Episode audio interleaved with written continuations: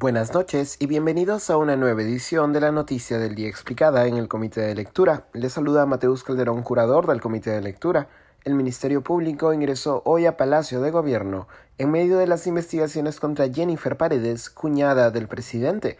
Tal como reveló el dominical Cuarto Poder en su última edición, Jennifer Paredes, hermana de la primera dama Lilia Paredes e hija adoptiva de la pareja presidencial, fue captada en video durante una visita a la municipalidad de Chadín, provincia de Chota, en Cajamarca, en la que garantizó a los ciudadanos la realización de una obra de saneamiento estatal en septiembre pasado.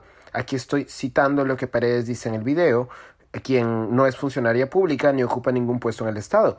Estamos aquí para cumplir una función que ya está encaminada, el perfil ya está aprobado de su proyecto, entonces yo he venido el día de hoy a sacar los datos necesarios para llevar y aprobar el proyecto que necesito.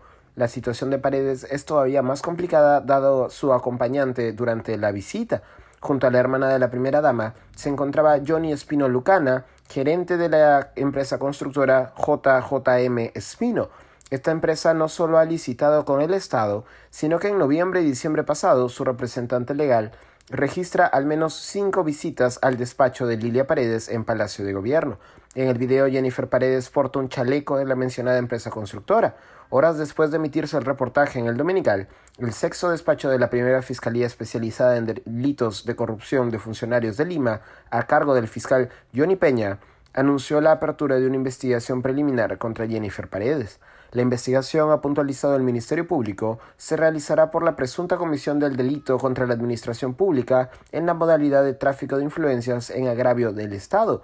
Desde la Defensoría del Pueblo se metió un comunicado en el que se considera, cito, necesario investigar los vínculos contractuales o laborales entre Jennifer Paredes y la empresa JJM Espino Ingeniería y Construcción así como la relación amical con su representante y si existe alguna conexión entre los mismos y la adjudicación de obras públicas a la referida empresa. En una declaración a la prensa, Castillo afirmó que, cito, hay un tema demoledor, no es nuevo, yo voy a evitar decir porque las cosas se tienen que encaminar y esclarecer en su momento, pero creo importante que, más allá de estas cosas, al final la verdad va a primar. Desde el Congreso ya se ha anunciado una próxima citación a Jennifer Paredes, Aquí estoy citando lo que dijo Héctor Ventura, presidente de la, de la, Comisión de Fiscalización.